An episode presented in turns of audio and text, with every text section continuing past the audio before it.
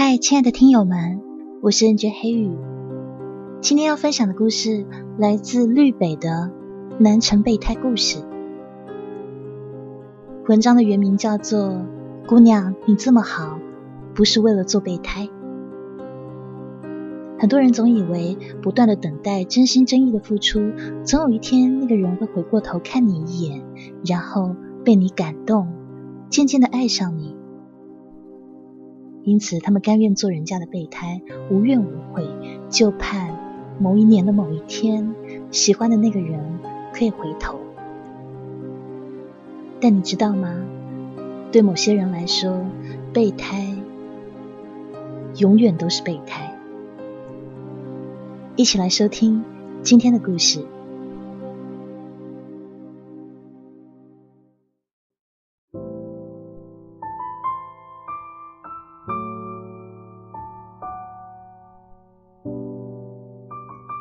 如果不是阿雪打电话给我，我还不知道八月已经来了。我穿着睡裙，顶着一头乱发去开门。好朋友阿雪拎着两包食物撞了进来。阿绿啊，你不想活啦？我还以为他下一句是要鼓励我振作起来，好好生活。谁知道他一屁股坐在我床上，然后神情特别兴奋的跟我说：“跟你讲，今天我约了一个极品共进晚餐。”我还以为你是来安慰失恋的朋友了呢。我翻找他拎来的袋子，然后翻出了一包薯片。阿雪这才不笑了，上上下下打量我一圈，然后说：“我以为你已经自暴自弃够了。”我漠然的摸一下一脸失恋肥，然后又把那包薯片给放下了。宋与我是在大四的尾巴相识的。我没有说相识相恋，主要是因为我们一开始的关系就是我对他死缠烂打，他对我不闻不问。可是当我下定决心重新做人的时候，他又会假装无视的打电话给我，约我出门喝咖啡。当时已经从宿舍搬出去的阿雪总是对我唉声叹气的，他说我矜持了整整四年的女神气场，最后还是晚节不保。说起宋，他长得没有特别高，也不是特别帅，在学校的成绩不好，可是他这人情商很高。大三的时候，他就在外面开工作室。大四的尾巴上，那些青黄不接的幼稚男生还面对人生彷徨的时候，宋他开着一辆吉普，高调的出入校园。如果是拼爹就算了。可他完全是靠自己点滴建立起光鲜亮丽的生活，我对此肃然起敬。起敬以后就是你足深陷的迷恋。散伙饭那天晚上，我给自己灌了特别多的酒，意识也还算清醒，但总算有借口耍酒疯。我跑到厕所大吐特吐，然后哭着给他打电话。我今天散伙饭，他那特别安静，然后回复我一个安稳的“嗯”。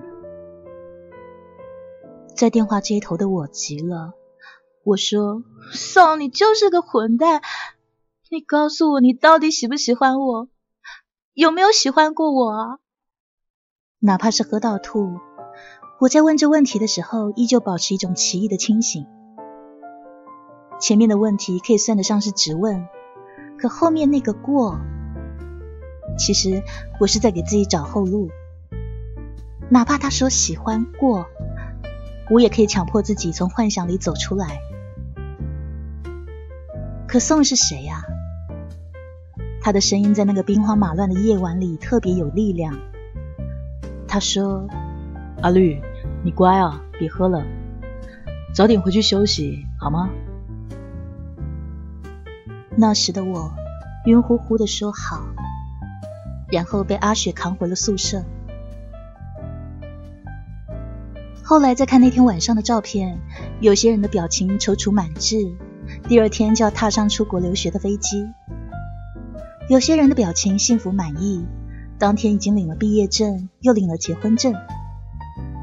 大部分的人既伤感又希冀，而只有我，红肿的眼睛，一脸失魂落魄，不堪回望了。一周后，宋结束了他的工作室，要去北城发展。我拎着包，在一众好友的怒其不争中追随而去。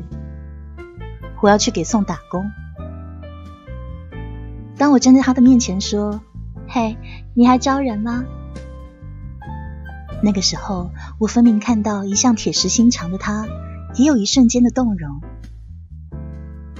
然后他笑着点头：“荣幸之至啊。”当天晚上，他带着我出去吃烤串。大半夜的北城灯火通明，到处繁华热闹。那时的我一边傻兮兮的吃烤串，一边看他灯光下英俊的脸孔。然后他说的是：“阿绿，我喜欢的女孩在这个城市，她是一个真正的公主。我想要娶她，就得建造一个王国出来。”谢谢你愿意来帮我。从今天开始，你就是我最好的朋友。我被烤串上的辣椒辣出了眼泪，一边灌了一口酒，一边对他说：“没问题。”可心里滚烫的疼，忍不住骂自己：“你知道‘傻逼’这个字怎么写了吧？照照镜子就知道了。”是在故事的开端。他是王子，我却不是他的公主。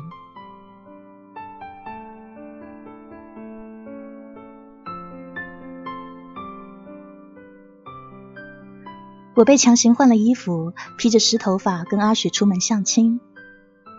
他说对方是个机师，帅到天怒人怨。阿雪脸上都是红光。我坐在他身边，把餐巾纸递过去。哎擦擦你的口水啊！他扯过纸巾，白了我一眼。等会别发病啊，给老娘正常点！黄了我的好事，我烧了你的狗窝！我耸了耸，然后那技师过来了，果然帅啊！一双桃花电眼瞬间就电到了阿雪。饭后，他们两人愉快的决定换个地方继续聊。就丢下我一个人，继续把牛排切切切，吃吃吃。吃到一半，我有矫情的开始掉眼泪。现在说起来，当年我对宋的痴迷，如果不是他有意放纵，我怎么会落到那么不可自拔呢？他喜欢吃西餐，每一回带我去餐厅，都会帮我收拾好食物，帮我把牛排切成丁状。再一脸宠溺的递给我，我每每想要找服务生要双筷子的冲动，都被扼杀在摇篮里。跟宋创业的日子是又苦又甜。我每天顶着三十多度的大太阳，站在广场上发传单。宋拎着电脑跑到各个创业咖啡厅寻找天使投资人。而那一天。我抱着一叠没发完的传单回到办公室的时候，我一身汗水淋漓，晒得整个人又黑又红。结果一推门，就看见了一双大长腿靠桌而立。那是个漂亮的女孩，穿着 T 恤短裤，长发微卷落在肩膀上。那皮肤又白又细腻，眼睛很大，笑起来甜蜜蜜的。这是阿绿姐啊，辛苦啦，快进来吹空调。一瞬间，我觉得自己是老板娘请来的家政人员阿绿姐。宋在旁边却没有说话，等于是默认了女孩的主人姿态。于是我知道了她的身份，这女孩就是宋的公主。我默默的坐在工位上吹空调，散热灌水。女孩坐在宋的桌上，轻声的跟他说笑。听了才知道，原来他还没有毕业，体育学院舞蹈系。他正和他的富二代男友吵架，他要求宋下回一定要帮他出出气。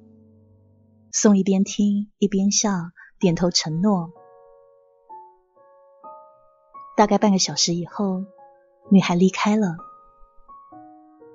门外有黑色的豪车来接送，驾驶位上走出来一个英俊的男孩，拉过那女孩就是一记长吻。那时的宋站在门内，看着他的公主，我站在宋的身后，看着他。宋是公主的备胎。我是宋的备胎。这世上的爱情故事是最公平不过的。那个人欠了你的，总有一天，总会有人替你讨回来的。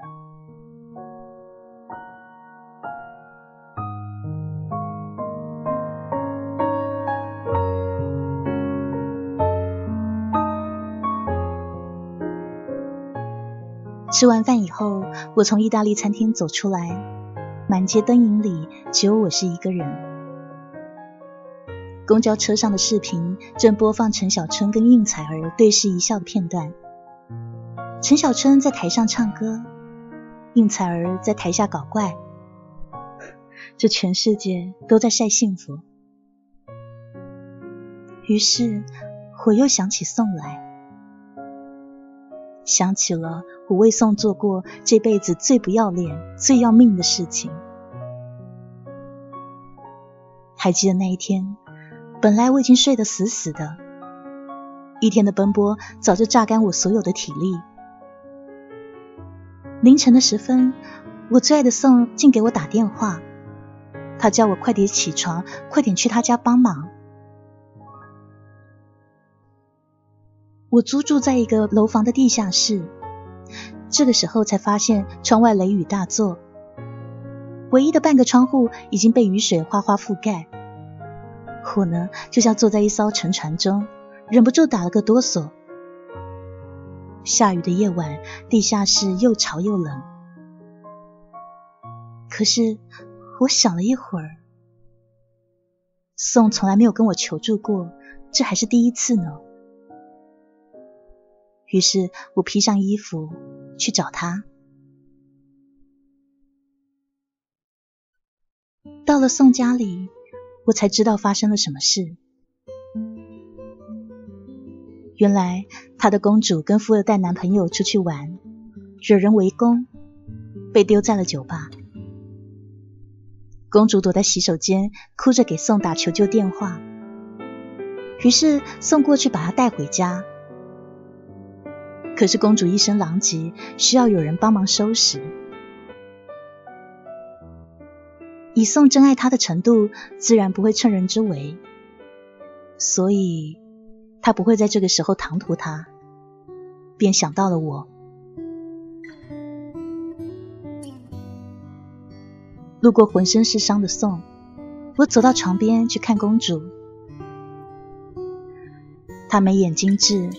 哪怕是淋了雨、化了妆，也依旧是个难掩娇憨的美人。我伸手去拉她的被子，身后宋忍不住叮嘱了一句：“轻点。”大约是看到我也湿了半个裤管，终究没有敢多做要求。于是我轻手轻脚的。帮他的公主收拾一身狼藉。等我要走的时候，宋已经赶不及进房间去看他了。房门打开，寒冷的语气扑面而来，里面传来宋惊喜温存的声音：“你醒了。”我走了出去。突然又想起白天那一句：“哈绿姐。”我苦笑，我不是像帮佣，我根本已经成了帮佣。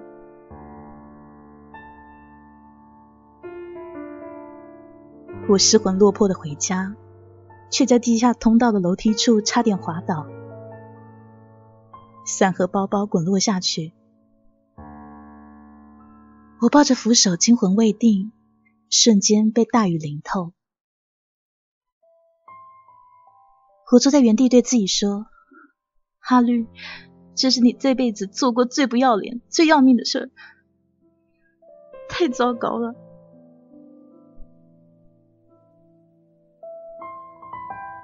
第二天，宋打电话告诉我，今天有人会去办公室收物业费，但是他要照顾公主。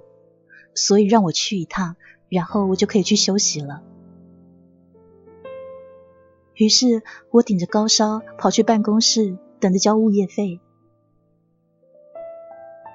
可我没有等到物业，却等到了一脸憔悴的宋。他的公主被接走了，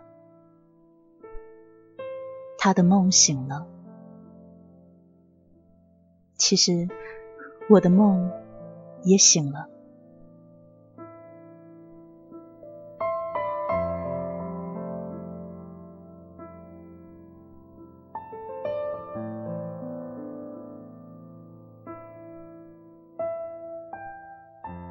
隔两天，我跟宋提交了辞职报告，他脸色很难看，说让我休息一段时间再说。于是我领了假回家休息。可怎么都没有想到变化来得这么快。当天晚上，宋他烂醉如泥的出现在我门口，他哭着抱住我的腰，阿绿，他要订婚了，他要我祝福他。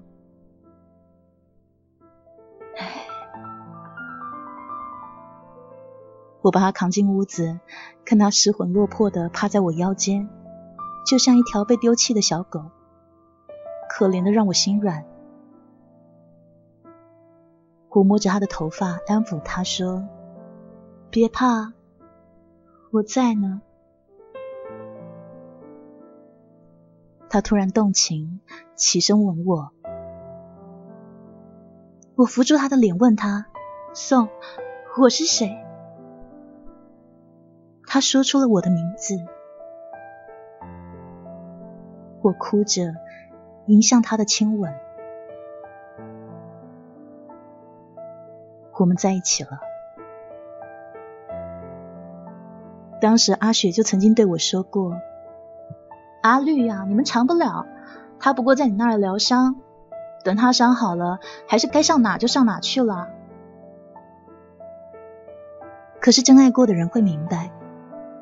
当你爱上一个人，就变成了执拗的傻子，全世界你都不在乎了，就想跟那个人在一起，哪怕多片刻都是好的。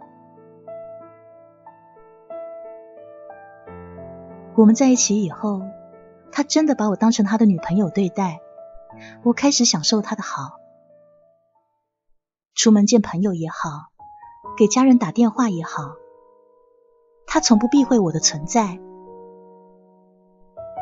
甚至连公主的订婚典礼，宋都带着我一起去出席。穿着玫红色礼服的公主美得惊人。看到宋身边的我，她立刻眼带委屈的看向宋，好像在指责他。我淡定的饮下手中香槟，端着正式饭。宋也给足了我面子，并没有发生什么截人的狗血桥段。不久，一个周末，宋的爸妈来北城看他，宋带我过去见面。我提前准备了一周，去买衣服、做头发、做指甲、做美容，把微薄的积蓄花得七七八八的。可他母亲目光落在我身上的时候，却还是看出带着挑剔。当天送他们回酒店，我听到宋的妈妈拉着他小声的问：“月亮呢？”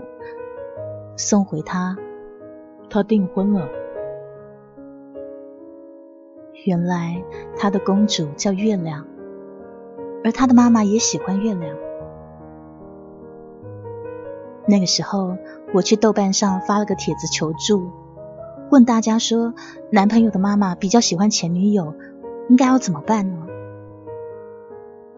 大部分的回复都是要我勇往直前，况且我一步一步并没有做任何可以被指责的行为，我只是爱他，然后等，终于等到了他，我是光明正大的。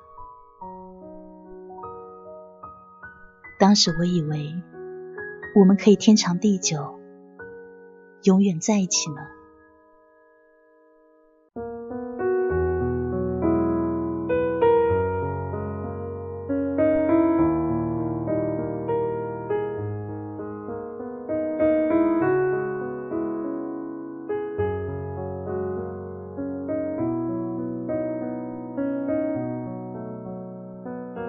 虽然说阿雪已经反复跟我强调，她说她这一回跟那个技师是真心相爱，是认真的。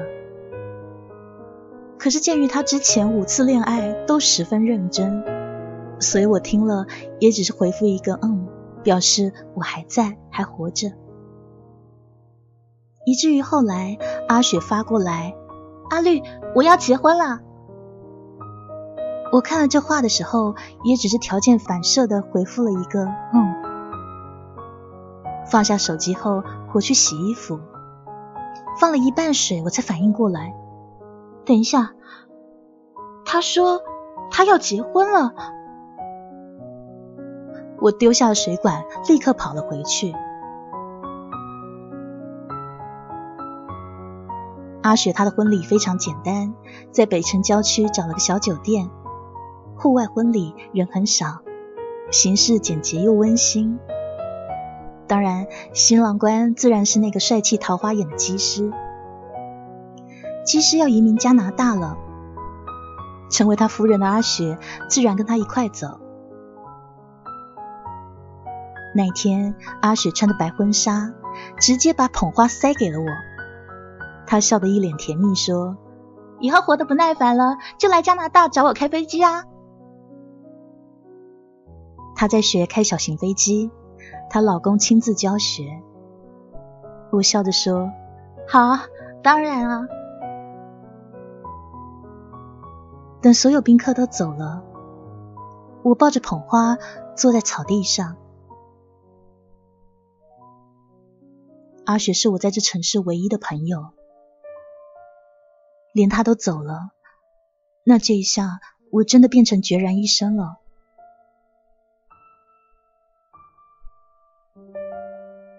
在这之前，我已经失去了宋。更准确的描述，我可能从来都没有得到过他。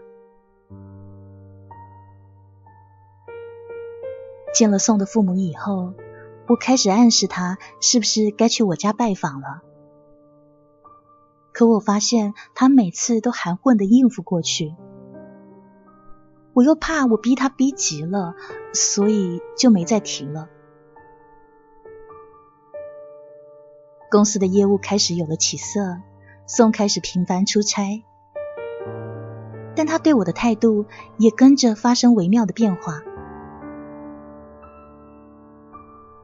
女人是这世界上最敏感的动物，她们的嗅觉和知觉在爱情中都不逊色于专业侦探。那一天，我尾随他的奥迪来到一处咖啡馆。心里的不祥越来越大，我没有跟进去，怕被他发现。可是我看见那个叫月亮的公主已经在门口迎接他。一见面，公主跳起来抱住他的手臂，笑的是一脸甜蜜。宋也是，我从来没有看见他那样对我笑过。然后我开始注意宋的手机，他其实很信任我，从来没有设过密码。因此，我轻易的看到他与他的温存。哥哥，我订过婚，你会嫌弃我吗？哥哥，陪我去看电影吗？我想让你在电影院里吻我。哥哥，只能这样卑微又甜蜜的跟你在一起，是我应该付出的代价。我一则则的看下去，看到指尖发抖。二十多年的生命里，我第一次因为愤怒而失去语言。我恨不得砸了他的手机，可我还是想等，等送的答案。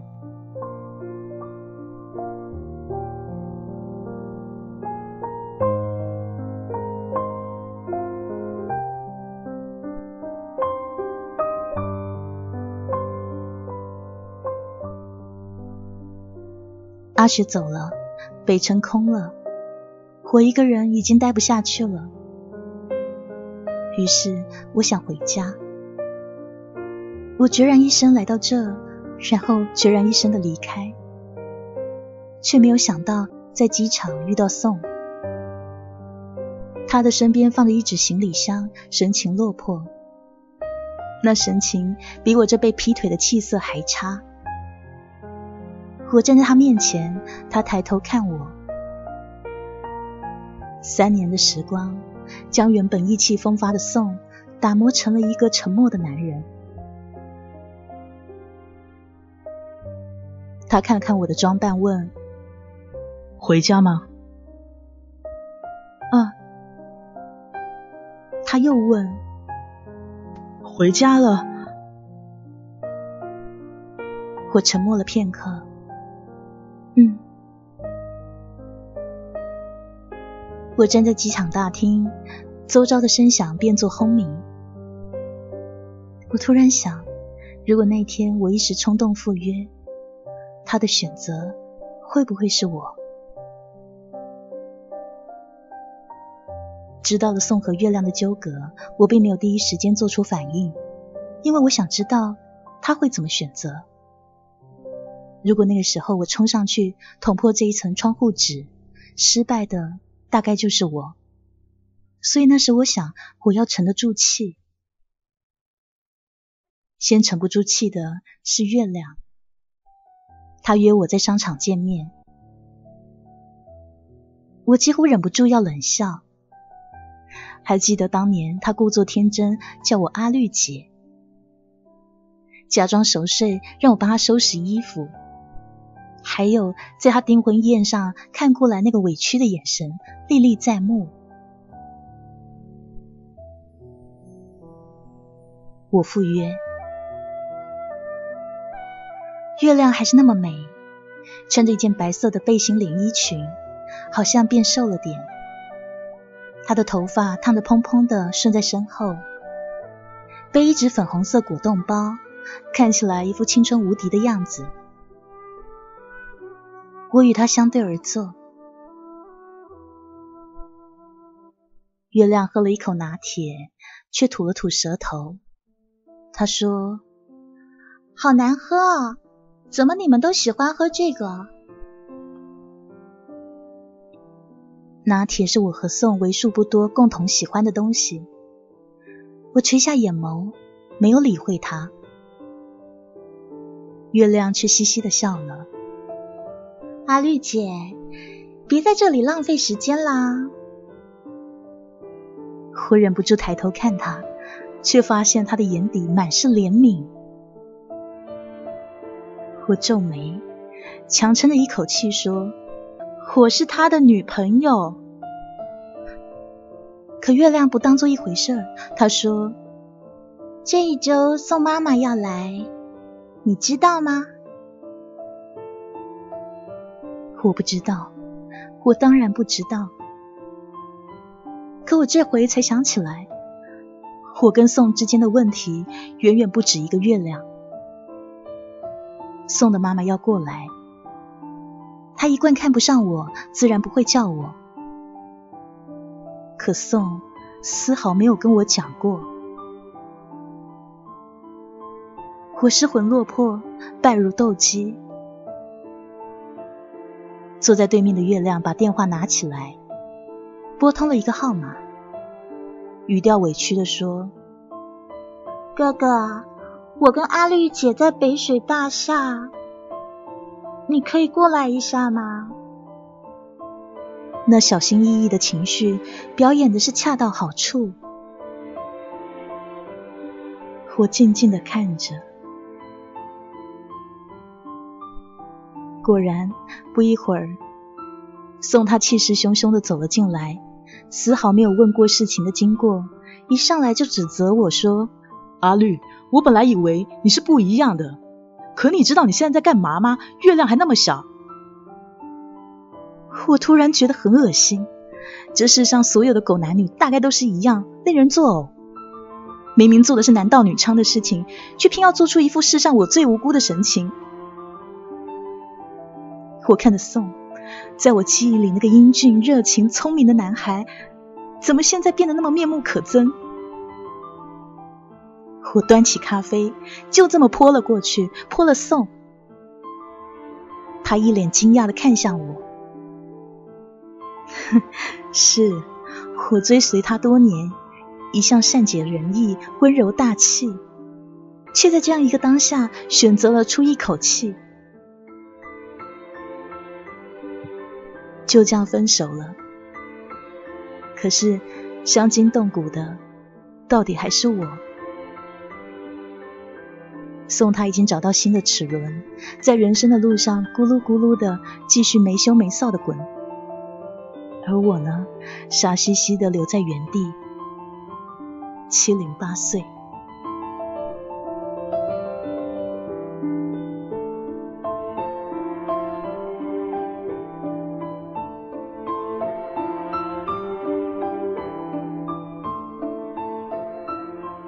于是我回到了家。南城的气候湿润，适合修养生息，却不适合我。尤其是家里那些七大姑八大姨，常年会聚在一块儿，过着热闹的群居生活。我已经习惯了独自窝在房间里，包一包薯条，看一场电影。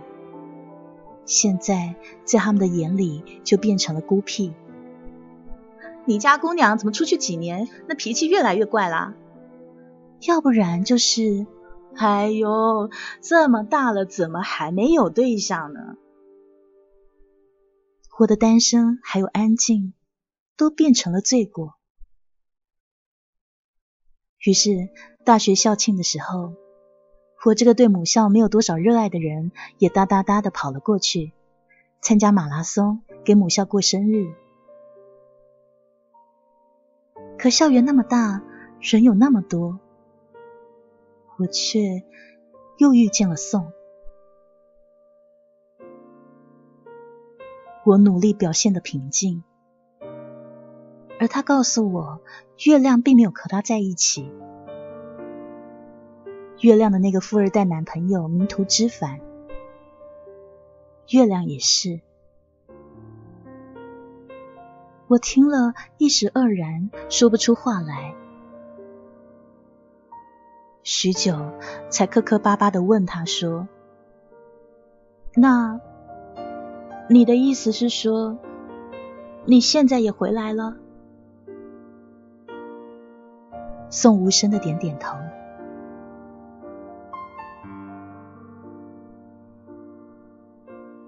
校庆之后，宋无时无刻的出现在我生活里，偶尔会给我家买个西瓜送过来。他新开的公司办了套纯净水套装，多出来的一套也送去我家。客户们送的烟酒，都会拿过来孝敬我爸。我爸妈并不知道我这些年在外面为了这个男人吃了多少苦，我羞于启齿。爸妈觉得宋人长得好，自己创业又能干，对他们也非常体贴。于是话里话外试探我，问他是不是在追我。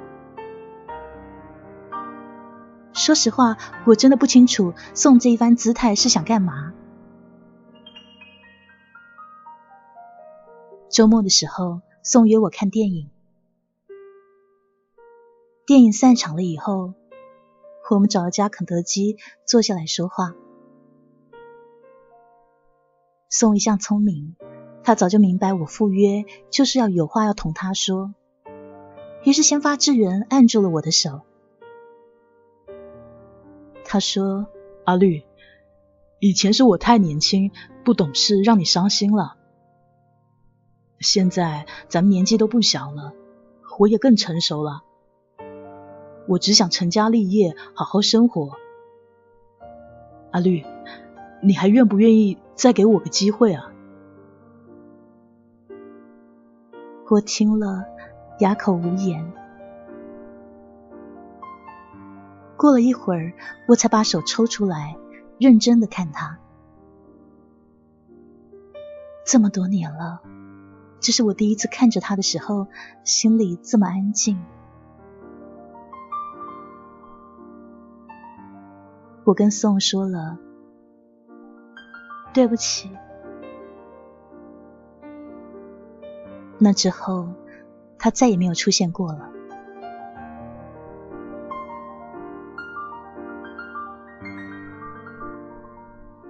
月亮的执着是他的富二代男朋友，宋的执着是月亮，我的执着是宋。我就像食物链的最底层，能不能获得爱情，居然全靠一个跟我八竿子打不着关系的富二代。经过了百般波折，宋他已经不渴望爱情了。